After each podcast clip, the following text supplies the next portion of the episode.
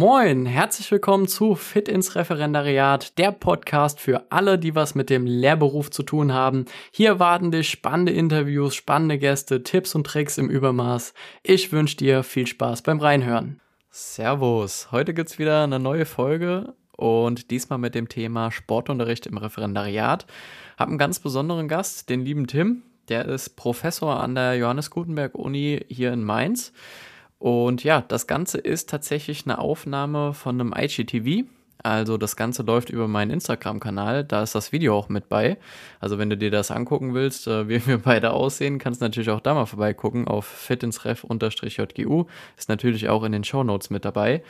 Und ja, wir haben hier ziemlich lange geredet über das Thema Sportunterricht im Referendariat. War natürlich live, klar. Das ist ja die, die schöne Möglichkeit bei den IGTVs, dass man auf Instagram live gehen kann. Das heißt, wir haben live Fragen beantwortet, die auch in den Chat gestellt wurden und natürlich in der Vorbereitung auch schon gestellt wurden.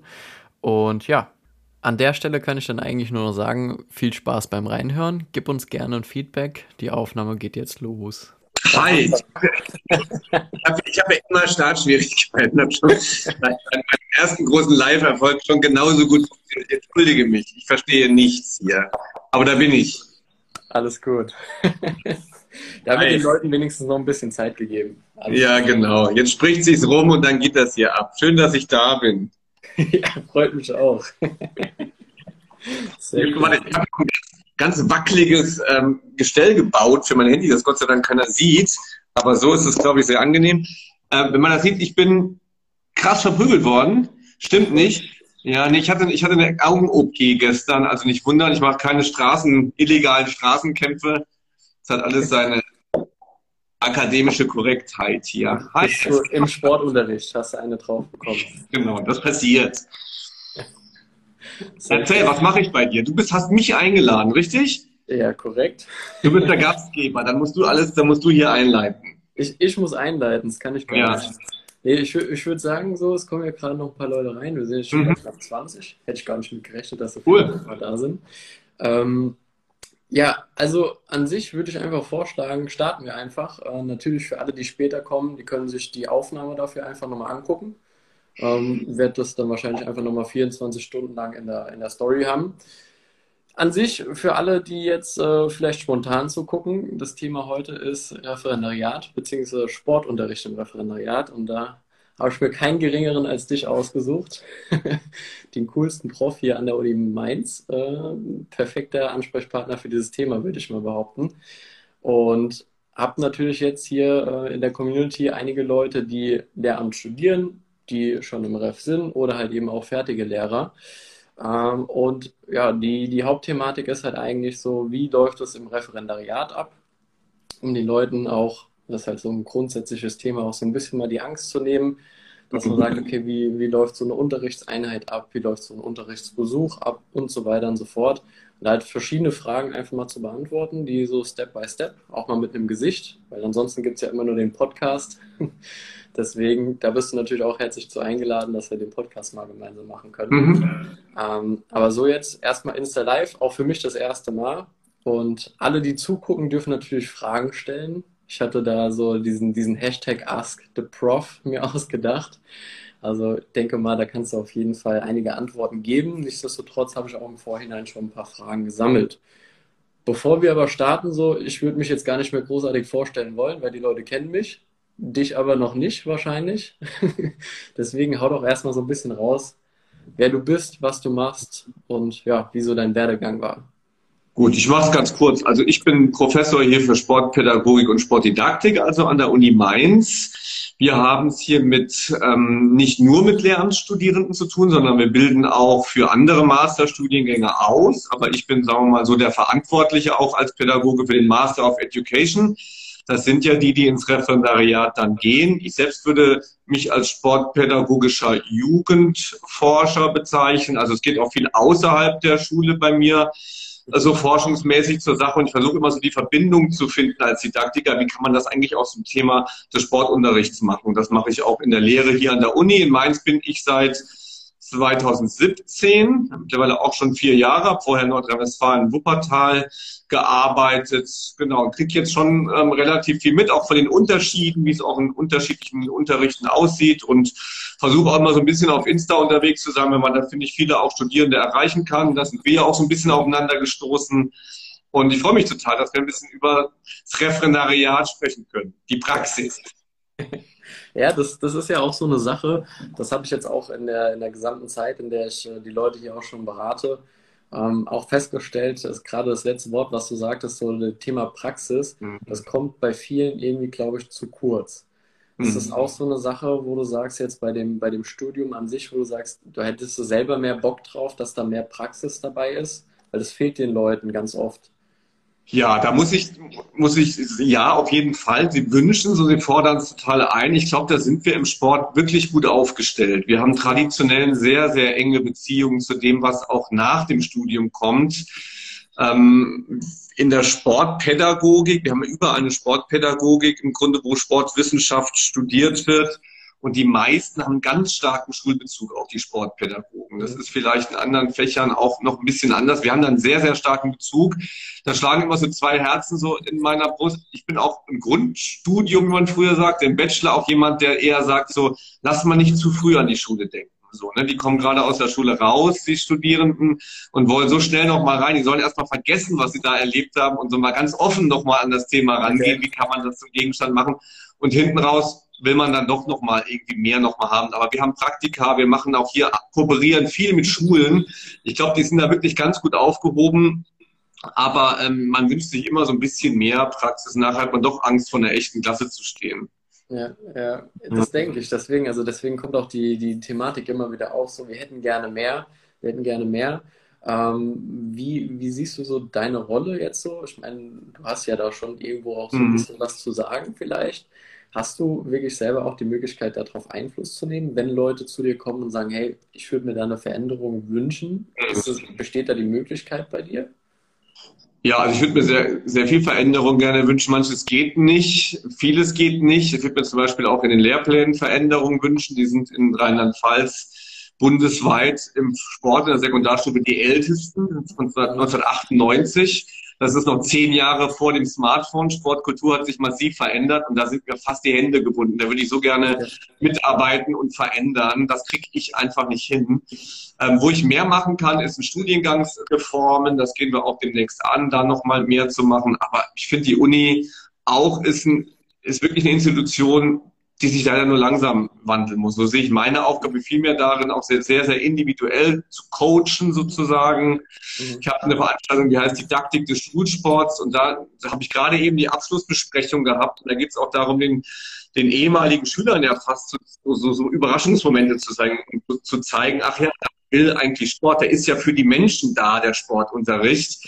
Ja. Und die müssen gar nicht alle irgendwie normiert Sport treiben wie bei Olympia. Das scheint vielen tatsächlich noch unbekannt zu sein. Dabei wollen wir ja den, den jungen Menschen, wollen wir die unterstützen mit dem Gegenstand. Da bin ich ganz vielen Aufklärer, glaube ich.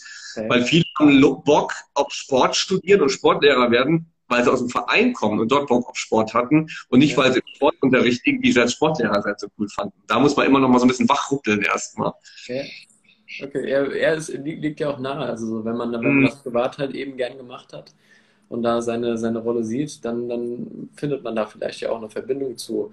Aber jetzt hast du, also ich habe hier meine Fragen, die kommen auch alle noch. Also für alle, die jetzt denken, so, warum fängt er nicht an, die Fragen zu stellen, wie es jetzt im Ref läuft, ist ja vielleicht auch mal ganz cool. Du, du hast jetzt selber auch gesagt, so du bist Coach. Also auch gerade das Thema hier mit Instagram, das machst du ja jetzt auch echt gut, würde ich sagen. Äh, bist ja auch sehr aktiv, teilst da auch ähm, ja, deine Persönlichkeit ja auch mit. Du bist da schon einer der Engagierteren, oder? Gibt nicht ganz so viele tatsächlich. Hat mich auch gewundert, als ich mich da so entschieden hatte, das, das auch zu nutzen. Ja. Und was, was heißt es für dich so, wenn du sagst, du bist da eher Coach? Also Klassiker ist ja so, klar, die Leute, die jetzt hier am Studieren sind, äh, Studium ist viel mehr als nur einfach in den Vorlesungssaal reinsetzen. Mhm und irgendwem zuhören oder so? Wie, wie siehst du da deine Rolle? Also, ja, also es gibt, es gibt, gibt tatsächlich ein Anliegen, das ich habe. Ich weiß nicht, wer da in die Stories und so weiter bei mir reinguckt, kommt da gar nicht so richtig dahinter. Aber vielleicht, wenn ich sage, doch, ähm, mir geht es darum, dass Sport als Gestaltungskultur aufgefasst wird, dass also die Leute merken, das hat was Spielerisches, das hat, das hat was, ähm, was jeder selbst gestalten kann. Wenn ich mich zum Beispiel auf Spielplätzen filme und so mache, als sei das Spitzensport. Ich bin so groß geworden und so finde ich es auch in der Schule schön, wenn den Kindern eben vermittelt wird, Sport ist etwas, das ist offen, das ist frei, das ist vielleicht anders als in der Mathematik. Und auch keine, es gibt auch keine Hochkultur des Sports. Niemand, nur weil da die Einschaltquoten hoch sind oder das bei Olympia kommt, kann sagen, so geht das. Im ja. Grunde ist es etwas, das aus der Mitte der Gesellschaft entsteht. So arbeite ich auch in didaktischen Entwürfen und so versuche ich es auch mit meiner Person zu transportieren. Vieles ausprobieren, verändern wollen, auch hinterfragen wollen und ruhig mal ketzerisch sagen, dieses Handball funktioniert eigentlich gar nicht. Es ist ein mangelhaftes Spiel, sondern reizt sich dann auch mal so ein bisschen. Ne? Ja. Ja, ich habe eben gerade mal hier den ersten Kommentar gesehen von der Katrin. Da hattest du ja letztens ja. das Insta Live. Ist ja. Das war schön. Ja, hallo Katrin. Grüße. Ja. ja, auf jeden Fall, auf jeden Fall. Ähm, gerne auch die Leute nicht nur, nicht nur zugucken. Also wenn ihr Fragen habt, dürft ihr gerne jederzeit hier schreiben. Also ich habe den Text im Auge und hoffe, keine Frage zu übersehen. Wenn nicht, haut mich einfach nochmal an und dann werde ich die Frage vorlesen. Ähm, ich würde jetzt einfach auch mal reinstarten. So, wie gesagt, ein, zwei Fragen habe ich auf jeden Fall ähm, geregelt bekommen und halt eben ja auch hier dokumentiert. Wäre jetzt mal meine Frage an dich. Du selber hast ja dann wahrscheinlich auch Referendariat irgendwann mal gemacht. Gehe ich mal stark davon aus, oder? Ich habe kein Referendariat selbst okay. gemacht. Genau, ich habe das erste Staatsexamen gemacht, habe dann in verschiedenen Situationen in der Grundschule gecoacht und war auch vor Ort und ähm, habe viele Studierende, aber die im Anschluss am Referendariat dann im Referendariat waren, noch weiter begleitet und war dort beteiligt. Ich selbst habe aber nie eins gemacht. Okay, gut. Nichtsdestotrotz, wenn du die Leute da halt entsprechend coachst und sagst, okay, das ist ja auch wichtig, dass man da ähm, entsprechend gut aufgestellt auch mal in so einen Unterricht reingeht und vielleicht auch, das ist jetzt die Frage, Rituale und Regeln aufstellt. Hast du da Tipps, wo du sagst, okay, das, das macht echt Sinn, so Rituale und Regeln? Ja, also absolut. Ähm, erstmal würde ich, würde ich gucken, dass es zu mir selbst passt, was ich an Ritualen und Regeln etabliere. Ich würde nie hingehen und sagen, guck mal in einem Lehrbuch, was man da macht, sondern es muss, muss irgendwie zum Typ passen. Wir haben in Mainz auch ähm, ein, das nennt sich Kids Camp, jeweils im Sommer, eine Situation, wo wir genau das üben. So was passt zu welcher Persönlichkeit. Ja, viele arbeiten dann auch so ein bisschen, wie ich das vielleicht mache, so dem Sport gegenüber ein bisschen ironisch, können dann so ein bisschen eine, so eine klassische Coach-Mentalität aufbauen, das ja leistungssportlich machen, wenn sie das auch so ein bisschen hinterfragen. Anderen liegt das nicht so gut, die machen das eher äh, freundschaftlich. Wir haben ja beim Sport häufig das Problem, dass wir dann in der Sporthalle sind, relativ undiszipliniert dann auch alles äh, zu Werke geht. Und da braucht man ganz klare Regeln. Das ist schon mal sehr wichtig. Also die würde ich am Anfang auch wirklich deutlich machen und deutlich machen, dass die deswegen da sind, ähm, weil man sonst nicht gemeinsam Sport treiben kann. Das kann also sehr, sehr natürlich sein, also dass die Kinder, Jugendlichen gleich merken, hier geht es nicht darum, dass wir Disziplin lernen, sondern hier geht es darum, das System am Laufen zu halten. Und da kann man mit offenen Karten spielen, finde ich. Das sieht dann auch jeder ein. Also es geht um das System.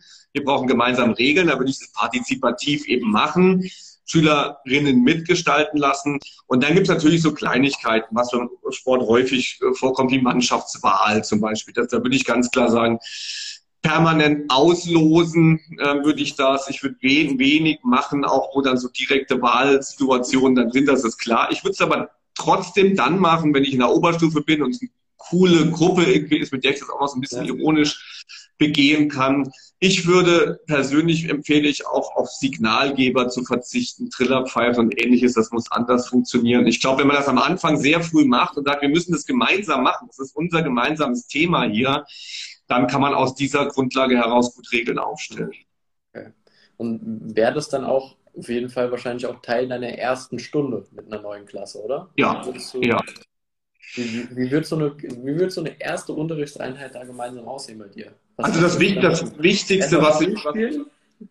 ja, das Wichtig, ja, ja, das Wichtigste, was ich äh, Studenten mitgebe, ist, dass ich relativ früh die Klasse kennen muss. Das ist beim Sport deswegen wichtig, weil sich hier oftmals auch ja, so Missachtungen ähm, ergeben oder Leute sich verstecken wollen. Man muss sich da wohlfühlen im Sportunterricht, anders als im anderen Unterricht kann man sich da nicht verstecken und sich einfach nicht melden und nicht auffallen. Alle fallen auf und das ist besonders belastend, so dass ich alle eigentlich mit ihren Geschichten kennen muss. Ich würde da am Anfang tatsächlich nicht mit wettkämpferischem einsteigen, also keine Spiele gegeneinander veranstalten, sondern ich würde eher mit erfahrungsorientiertem und persönlichkeitsorientiertem beginnen. Das könnten in kleineren Klassen, fünfte, sechste Klasse können das Bewegungsparcours sein, damit ich rauskriege schon mal, wer kann was motorisch, wer traut sich was, wie ist das mit dem Wagnis. Ich würde nicht mit Wettkämpfen beginnen. Und dann würde ich in einzelnen Gesprächen oder in kleineren Kreisen auch in Erfahrung bringen, was hat denn wer eigentlich welche Erf Erfahrungen gemacht. Mhm. Da würde ich auch ein Tagebuch führen tatsächlich. Das kann auch fast in der Gruppendiskussion in Interviewform sein, dass ich so ein bisschen die sportlichen Biografien kenne. Denn da sind die SchülerInnen sehr unterschiedlich. Es gibt dann nämlich gibt Vereinssport, da sind in der sechsten, siebten Klasse noch 40 Prozent im Verein engagiert. Es gibt welche, die machen das rein informell. Es gibt die, die es gar nicht wollen und machen. Und das muss ich rausfinden. Okay. Ja. Ja, das ist, denke ich, wichtig. Also, dass man wirklich auch das Individuum sieht und dann halt eben dann auch darauf eingehen kann. Äh, ich hatte jetzt gerade letztens einen Podcast mit jemandem aus der Sonderpädagogik. Mhm. Da ist es ja sehr, sehr individuell. Ähm, wie schaffst du das, diesen individuellen Part, den du ja eben gerade beschrieben hast, dass du auch wirklich jeden kennen möchtest und dann auch irgendwo drauf eingehen möchtest? Wie schaffst du das in so einer Unterrichtseinheit, das dann auch zu leben und zu sagen, mhm. okay, irgendwie müssen ja doch alle ja irgendwie ähnlich geprüft werden. Es kann nicht für jeden eine Extrawurst gebacken werden. Wie, wie kriegt man das dahin oder ist es überhaupt gar nicht möglich?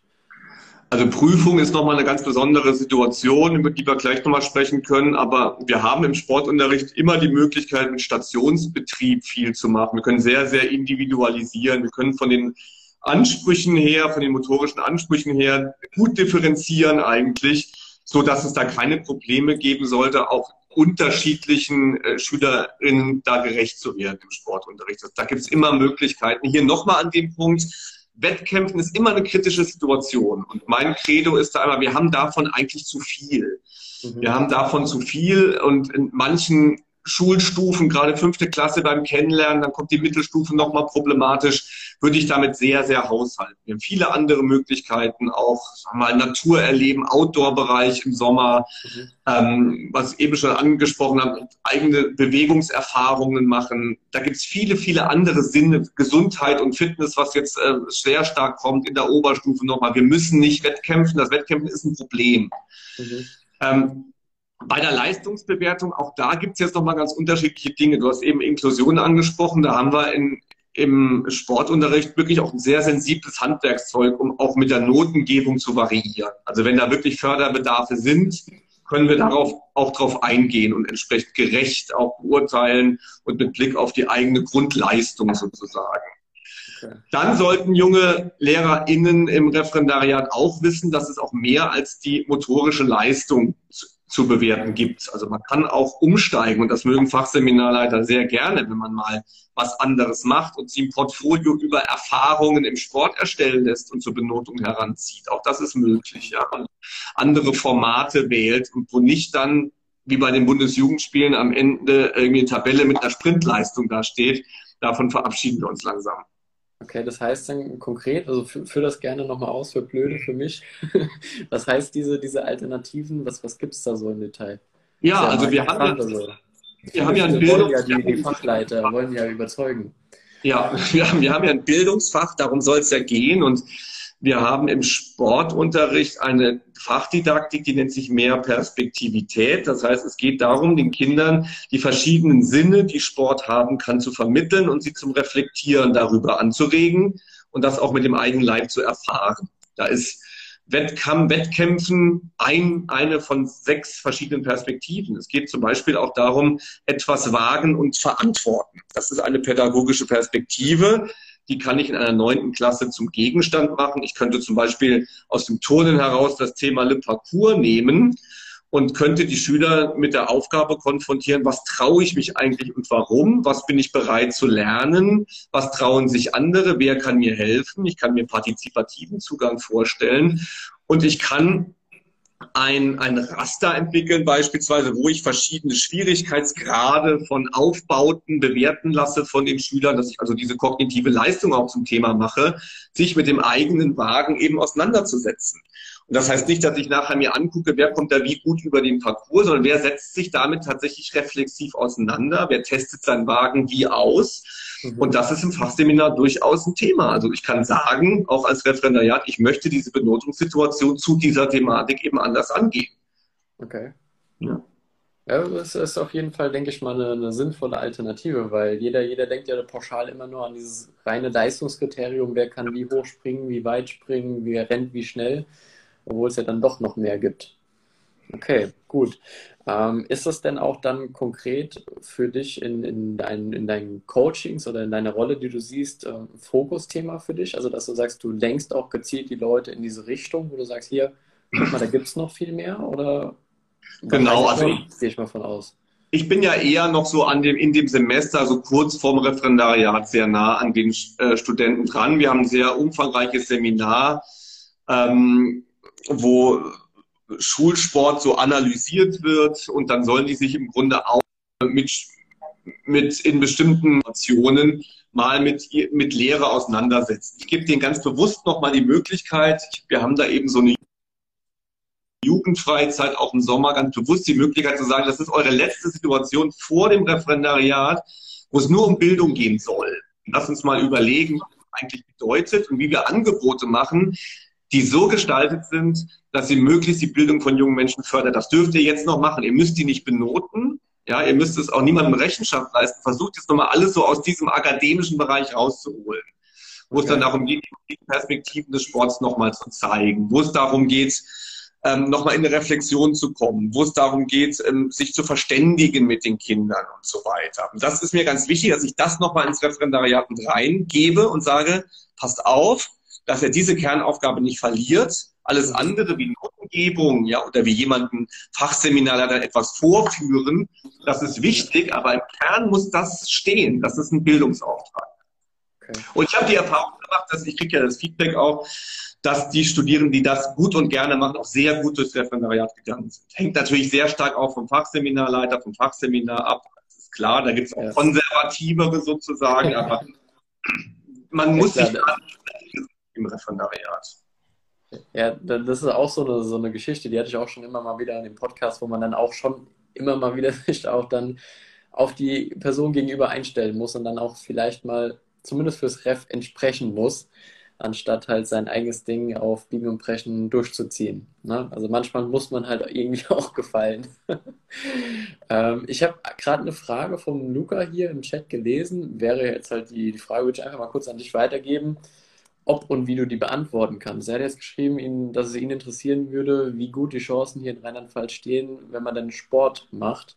Ähm, Gerade auch vielleicht dann, wenn man nicht unbedingt äh, Physik noch in, mm. in der Zweitfach hat. Äh, na, das, kannst du ja. da so eine Einschätzung geben oder hast du da etwas? Ja, ich würde, also das mache ich immer recht ungern, weil das sind ja so Kalkulationen, die dann auch im Grunde die Strömungen der Studierenden so irgendwie bewegt. Das ja. war zuletzt mal tatsächlich nicht ganz so gut. Aber wenn meine Informationen stimmen, verbessert sich das auch, ähm, so dass ich sage, die Aussichten sind gut. Ähm, mit dem Sport und im klassischen weiteren Fach wird man, kommt man gut unter, würde ich sagen, besser als vielleicht in anderen Kombinationen. Und wenn das nicht gelingt, also es gibt ja auch noch Nachbarbundesländer, wo dann äh, nochmal was äh, möglich ist. Es gibt ja auch viele, die dann ähm, nach Hessen dann beispielsweise gehen. Also dass wirklich jemand lange auf der Strecke bleibt, das habe ich jetzt so noch nicht erlebt. Ja. Und zur Not gibt es ja auch Wartepunkte, die man sammeln ja. kann. Ne? Und dann kriegt man ja spätestens irgendwann auch eine Garantie ausgesprochen. Ja, ja. Gut. Ähm, Jetzt habe ich äh, ja eben, oder haben wir ja gerade selber so mit Fachleiter, Seminarleiter und Co. das Thema angesprochen. Unterrichtsbesuch, gibt es so ein, ein Ding, wo du sagst, das geht immer?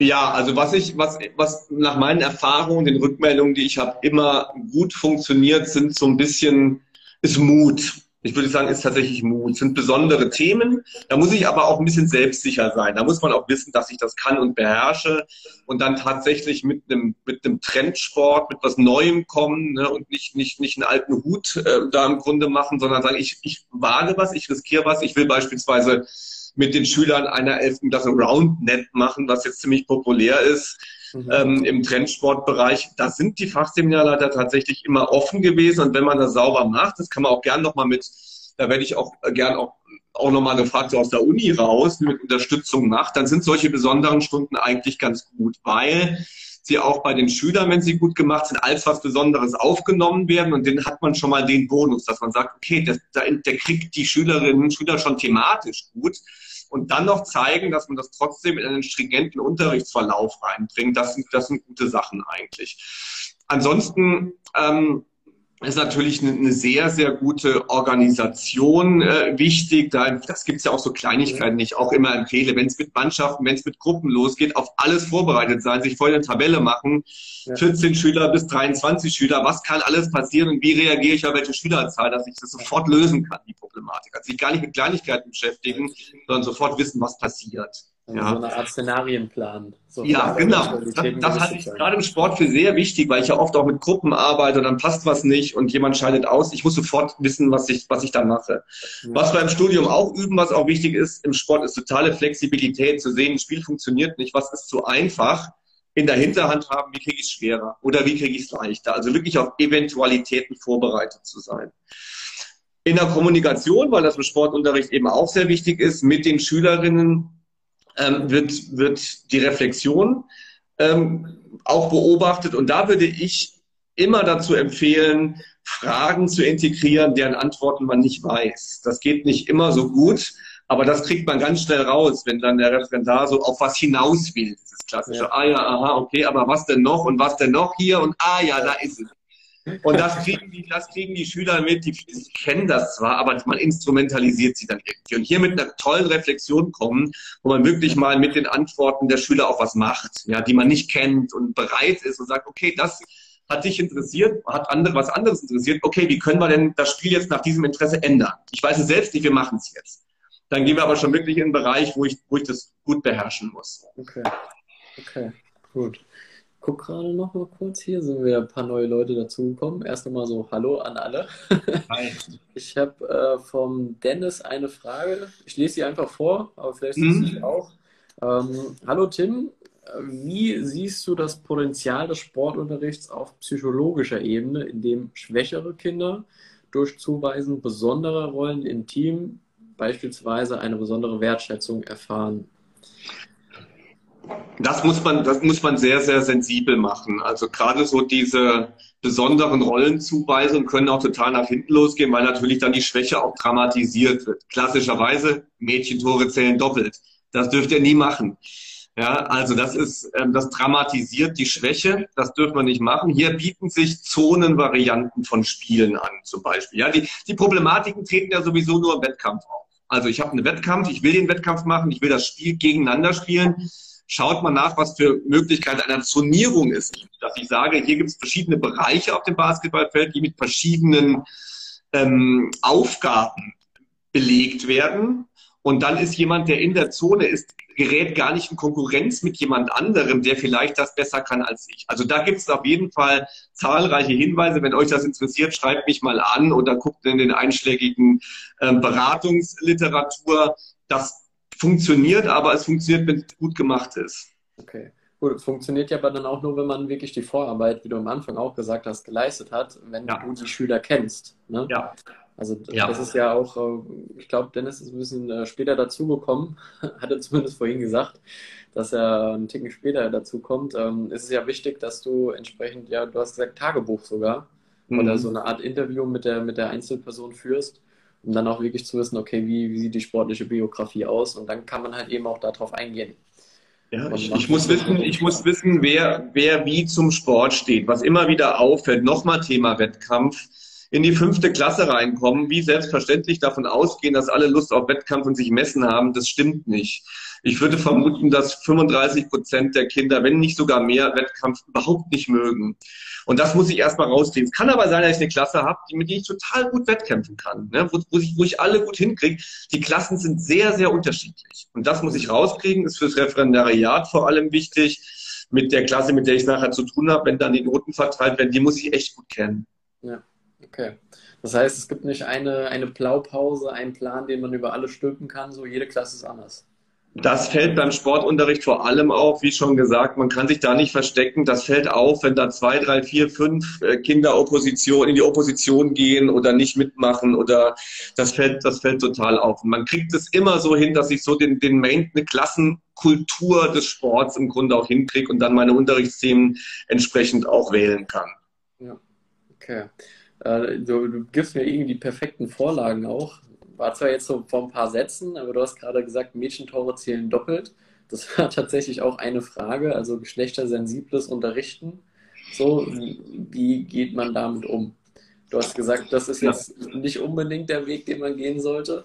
Aber gibt es da, gibt's da was von dir? Ja, man kann es ja, man kann's ja in viele Richtungen falsch machen. Ja, man kann es überdramatisieren und man kann es ausblenden. Es gibt die Differenzen es gibt sie, aber ja, eine Expertin, eine gute Kollegin von mir, Judith Frohn, die in dem Bereich sicherlich tausendmal mehr Expertin ist, als ich Experte bin, die sagt immer, die Differenzen zwischen den Mädchen untereinander sind größer als die Differenzen durchschnittlich zwischen den Geschlechtern.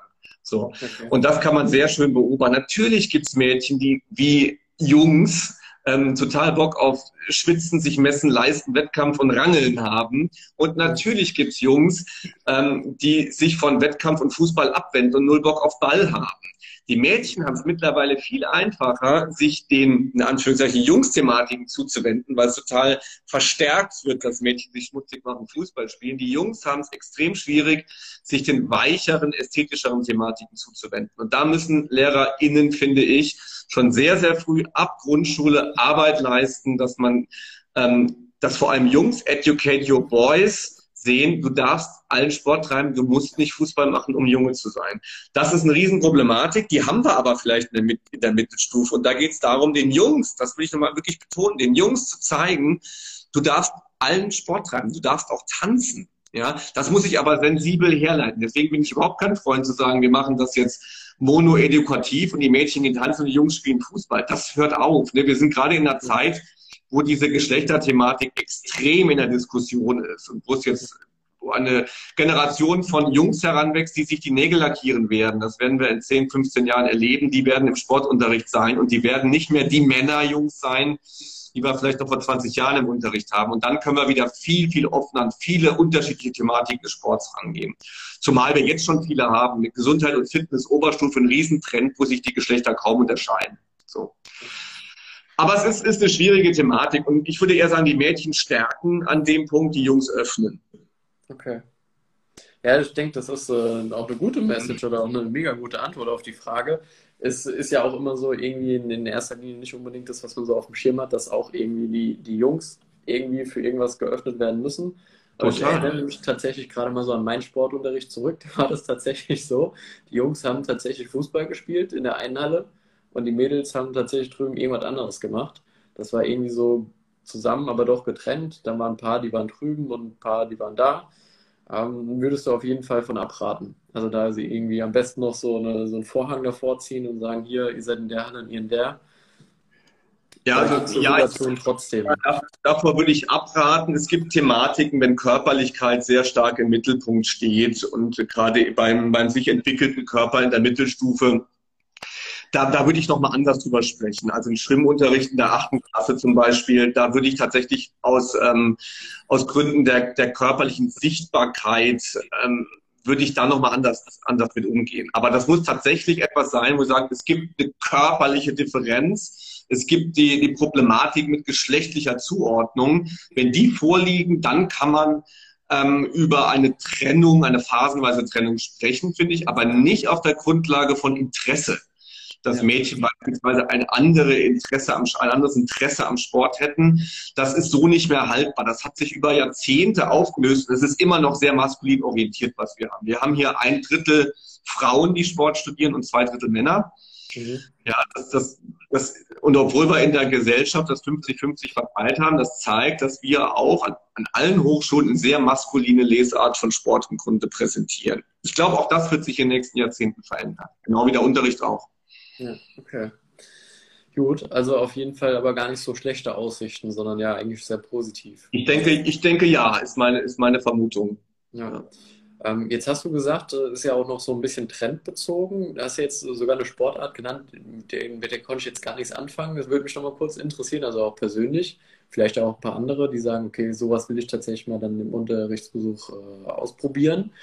Und äh, was mich persönlich interessiert, ist das Thema Fitness. So, das hatten wir jetzt äh, nicht so wirklich im, im, also nicht klassische im Sinne von Fitnessstudio, Fitness im Unterricht. Aber auch da ist ja nicht nur Fitness im Sinne von äh, Gewichtepumpen, sondern halt eben auch gesundheitsorientiert. Mhm. Dass man sagt, hey, ich mache da was für meinen Körper und ja, halt den fit wirklich und äh, mhm. werde nicht 180 Kilo schwer und drückt 200 Kilo auf der Bank. Ähm, Gibt es da auch so, so Sachen, die jetzt wirklich verstärkt immer weiter äh, da fokussiert werden? Ja, vielleicht erstmal, um die, deine erste Frage zu beantworten. Roundnet habe ich genannt. Das ist bei den, bei den Studenten hier total in. Das ist quasi wie so ein Mini-Trampolin.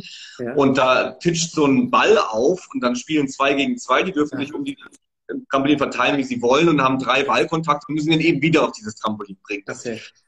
Es ist Volleyball, so ein bisschen ohne Netz, dafür mit einem Trampolin, da wird das häufig verwendet und es ist eine Outdoor-Variante. Jetzt, wo wir darüber gesprochen haben, wirst du es mit Sicherheit, wenn nochmal die Sonne scheint, draußen sehen. Ist immer so. Ja, ja, ja, ja. Das, äh, ich habe es jetzt auch gerade wieder vor, vor meinen Augen. Das sind die Leute, okay. die, ja, ja, ja. Genau. Und ähm, das Thema Fitness ist natürlich ähm, total im Trend. Da forschen wir hier auch in Mainz zu, gerade so ab 16, 17 äh, das, da ist mittlerweile, würde ich sagen, 60, 70 Prozent der Jugendlichen sind da aktiv. Das heißt, wir müssen die gar nicht so sehr dazu bewegen, okay, werd mal gesund und mach mal was. Das ist gesellschaftlich so Mainstream, dass was getan wird, wobei es da auch eine Schere gibt. Natürlich gibt es die, die da, das ist klar. Aber das Thema muss in die Schule rein. Und wir sind uns aber total unsicher in der Sportdidaktik, ähm, wie man das thematisiert. Man kann nicht hingehen und sagen, mach was für deinen, äh, für deine Strandfigur. Das ist nicht der Sportunterricht, der empfiehlt, schön auszusehen. Viele machen es aber aus Körperbildorientierung. Muss man vielleicht gerade, ich habe gerade eine Dissertation äh, vorliegen, ähm, die ich lese, wo es darum geht, ein, Unterrichtsvorhaben zu gestalten, wo junge Menschen kritisch mit Körperidealen umgehen, aber dennoch Fitness an sich erfahren. Also ich brauche auch diese Unabhängigkeit. Mhm. Auf Insta und, und sonst, wo es alles voller fragwürdiger Körperideal, fragwürdiger Praktiken, da kann ich nicht unreflektiert mit Kindern Fitness betreiben und sagen, jo, das ist cool, mach das mal dein Leben lang. Das ist, ist schwierig. Mhm. Aber das passt in die Oberstufe und das passt als ein sehr reflexives Thema, nämlich eben in die Oberstufe. Also erstens, selber Fitness gestalten zu können, um nicht jeden, auf jeden Kommerz reinzufallen. Klar können wir da aus der Sportwissenschaft was bieten, wie das geht, das können wir beibringen auf der anderen Seite aber auch urteilsfähig sein und sich von bestimmten Ernährungs- und Fitnesspraktiken eben auch abzuwenden und auch zu sagen, ich mache das nicht mit. Ich zahle, ich, mein Körper darf so bleiben, wie er will. Ich will auch ein bisschen dick sein. Ich darf das, mein gutes Recht. Ich muss das nicht machen und sich abzuwenden. Mhm. Das kommt jetzt wirklich, das kommt als Thema sehr stark und da würde ich auch Referendaren, ja, vielleicht, ich weiß gar nicht, ob ich es nicht empfehlen, da so mit blind reinzugehen und sagen, jo, wir machen jetzt Crossfit ähm, das muss sensibel angegangen werden, das Thema. Und das, das sind wir echt total in den Kinderschuhen. Es ist in keinem Lehrplan drin. Es gibt kaum Unterrichtsentwürfe. Und wir arbeiten jetzt hier dran, auch mal, mal Handreichung und Ähnliches zu bringen. Aber da sind wir noch nicht. Okay. Gut, also ist noch in der Mache. Irgendwie noch in der Mache. Wer da aber gute Ideen hat, auch vielleicht von den Referendarinnen und Referendaren zusehen, dann macht dazu was, ne? aber macht, macht es schlau. Okay. Gut, ich will jetzt gerade noch mal kurz in den Chat gucken, beziehungsweise einfach mal so in die Runde fragen, ob es denn Fragen gibt. Wenn, wenn ja, haut die gerne raus. Ansonsten, du, du hast natürlich den größeren Redepart von uns beiden. Ich lasse dich die ganze Zeit reden. Deswegen ähm, würde ich auch damit weitermachen, ja, weil du machst auch echt gut. Also da auch nochmal Danke an dich. Hast du generell von dir aus, also auch ohne dass ich Fragen stelle, Sachen fürs Ref, wo du sagst, hey, das, das sind so Golden Nuggets, die gibst du den Leuten immer mit. Da müsst ja, ihr Angst haben, da müsst ihr drauf achten oder wie auch immer. Immer wichtig vom Studium bis ins Referendariat, bis ins Berufsleben. Es geht nicht um den Sport, es geht um die Kinder. Das würde ich mit ins Referendariat nehmen. Also es geht immer darum, vor allem im Sportunterricht, wie mache ich diesen Gegenstand zu einem förderlichen Gegenstand für die jungen Menschen? Man sollte nicht denken, man, oftmals verliert man so diese Denke, in, gerade im Referendariat, wo man eben viel damit beschäftigt ist, oh Gott, ich muss jetzt Unterricht machen und da muss jetzt was auf Papier stehen und ich werde da auch noch für benotet. Es ist nämlich total schwierig, an Menschen zu denken. Es ist viel einfacher, an den Sport zu denken und wie er sein soll und sagen, okay, ich mache eine schöne Übungsreihe zum zum Handstand, die steht da, die finde ich irgendwo die ziehe ich durch. Könnt ihr machen, ist vielleicht eine Bank, wenn ihr das gut macht, aber auch in der Schule gilt, ihr seid keine Trainerinnen und Trainer, sondern ihr habt das aufwendig studiert, dieses Fach. Ihr seid Pädagoginnen, Pädagogen, ihr seid für die Menschen da. Und wenn man das so ein bisschen durch die Anfangspanik gerettet hat zu dieser Einstellung, dann ist man im Fachseminar auch total gut aufgehoben. Denn auch da sind keine Trainerinnen und Trainer, sondern sind Pädagogen, gut geschulte Pädagogen, mit denen man dann ins Gespräch kommt, wenn man über die Menschen redet und die, die Unterschiedlichkeiten und die Möglichkeiten, wie man Menschen eben mit Sport fördert. Ich, das zumindest, wenn ich jetzt mal so dran denke, ist, ist das tatsächlich so eine Sache. Es waren tatsächlich mehr Trainer als Pädagogen irgendwie. Zumindest so, in, in, wenn ich das jetzt reflektiere, von den Sportlehrern, die wir hatten, waren es eher so Trainermentalität. Mhm. Mhm. Ja, das ist, es ist eine Generationenfrage. Man kann auch, ich will mal ganz offen sein, im Referendariat in Rheinland-Pfalz mit seinem Fachseminar auch ein bisschen Pech haben.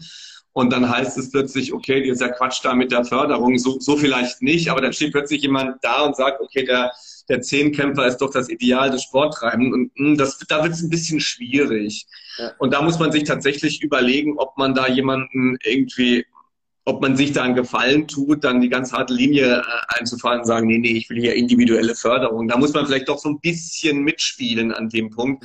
Aber mein Überblick, das Bundesland ist ja klein, sagt mir, die meisten sind echt cool und da könnt ihr echt gute Sachen machen. Okay, gut. Ähm, das ist auch so eine Sache, die hatte ich, wie gesagt, jetzt schon öfter, wo die Leute sagen, okay, da muss ich mich irgendwie verstellen, da muss ich eine Rolle spielen, da muss ich ein mhm. Schauspiel auch abhalten und danach mache ich mein Ding. Ist das jetzt in der Praxis für dich oder so die Erfahrungswerte, die du von Leuten, mit denen du noch Kontakt hast, mitbekommst, ist das wirklich so? Mussten sich da viele verstellen mhm. oder durften die wirklich so sein, wie die sind?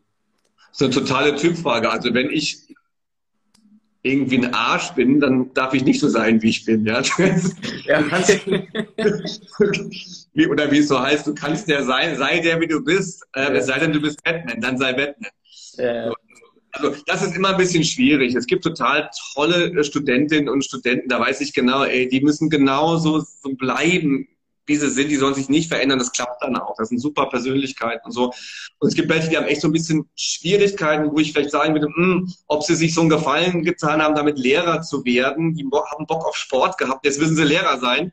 Ja. Sind vielleicht doch dann eher die, diese Choreografien, wie es gibt eine ganz tolle Ethnographie über das Referendariat, kauft euch die, heißt glaube ich auch das Referendariat von Thomas Pille.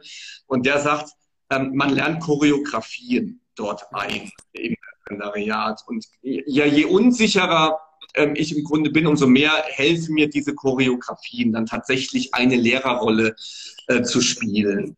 Ähm, das aber wenn ich wirklich selbstbewusst bin, das könnt ihr euch mal selbst fragen, habe ich, hab ich total Bock auf das, was ich da mache, dann braucht ihr, braucht ihr nicht Lehrer zu spielen, dann seid ihr Lehrer im Grunde. Ja. Und schon am, am Ende des Studiums, finde ich, das merkt man schon richtig so. Ne? Und wir haben ja auch immer mehr Studierende, die spätestens im Master schon äh, in der Schule aktiv sind und da Vertretungslehrerinnen sind das muss man ja auch sagen. Also fast, weiß mal, ein Drittel der Masterstudierenden sind bereits Lehrer und können sich da ganz gut einüben, auch wenn ich davon nicht viel halte.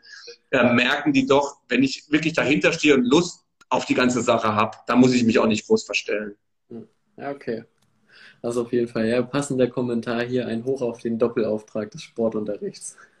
also Erziehung zum und durch Sport für alle, die es nicht wissen, aber das steht tatsächlich auch in den konservativsten Lehrplänen auf der allerersten Seite. Und das kann man dann, glaube ich, auch jedem Fachseminarleiter nochmal vor die Nase halten, ähm, wenn es vielleicht doch ein Ticken zu konservativ und sportorientiert wird, sportartenorientiert wird. Okay. Ja, denke ich, ist, ist eine gute Message. und auch vielleicht ja beruhigend für viele andere, die sagen, hey, ich kann dann doch vielleicht eher so sein, wie ich wirklich bin. Außer ne, Batman und Co. Ja, das ist ja, äh, jetzt sind wir schon eine Dreiviertelstunde am Quatschen. Wie, wie sieht es bei dir aus? Gibt es noch Themen, wo du sagst, die, die müssen noch unbedingt raus, das passt heute hier rein? Oder sagst du, du hast dein Bestes erstmal dazu gegeben? Was ja auch nicht glaub, das letzte Mal sein muss.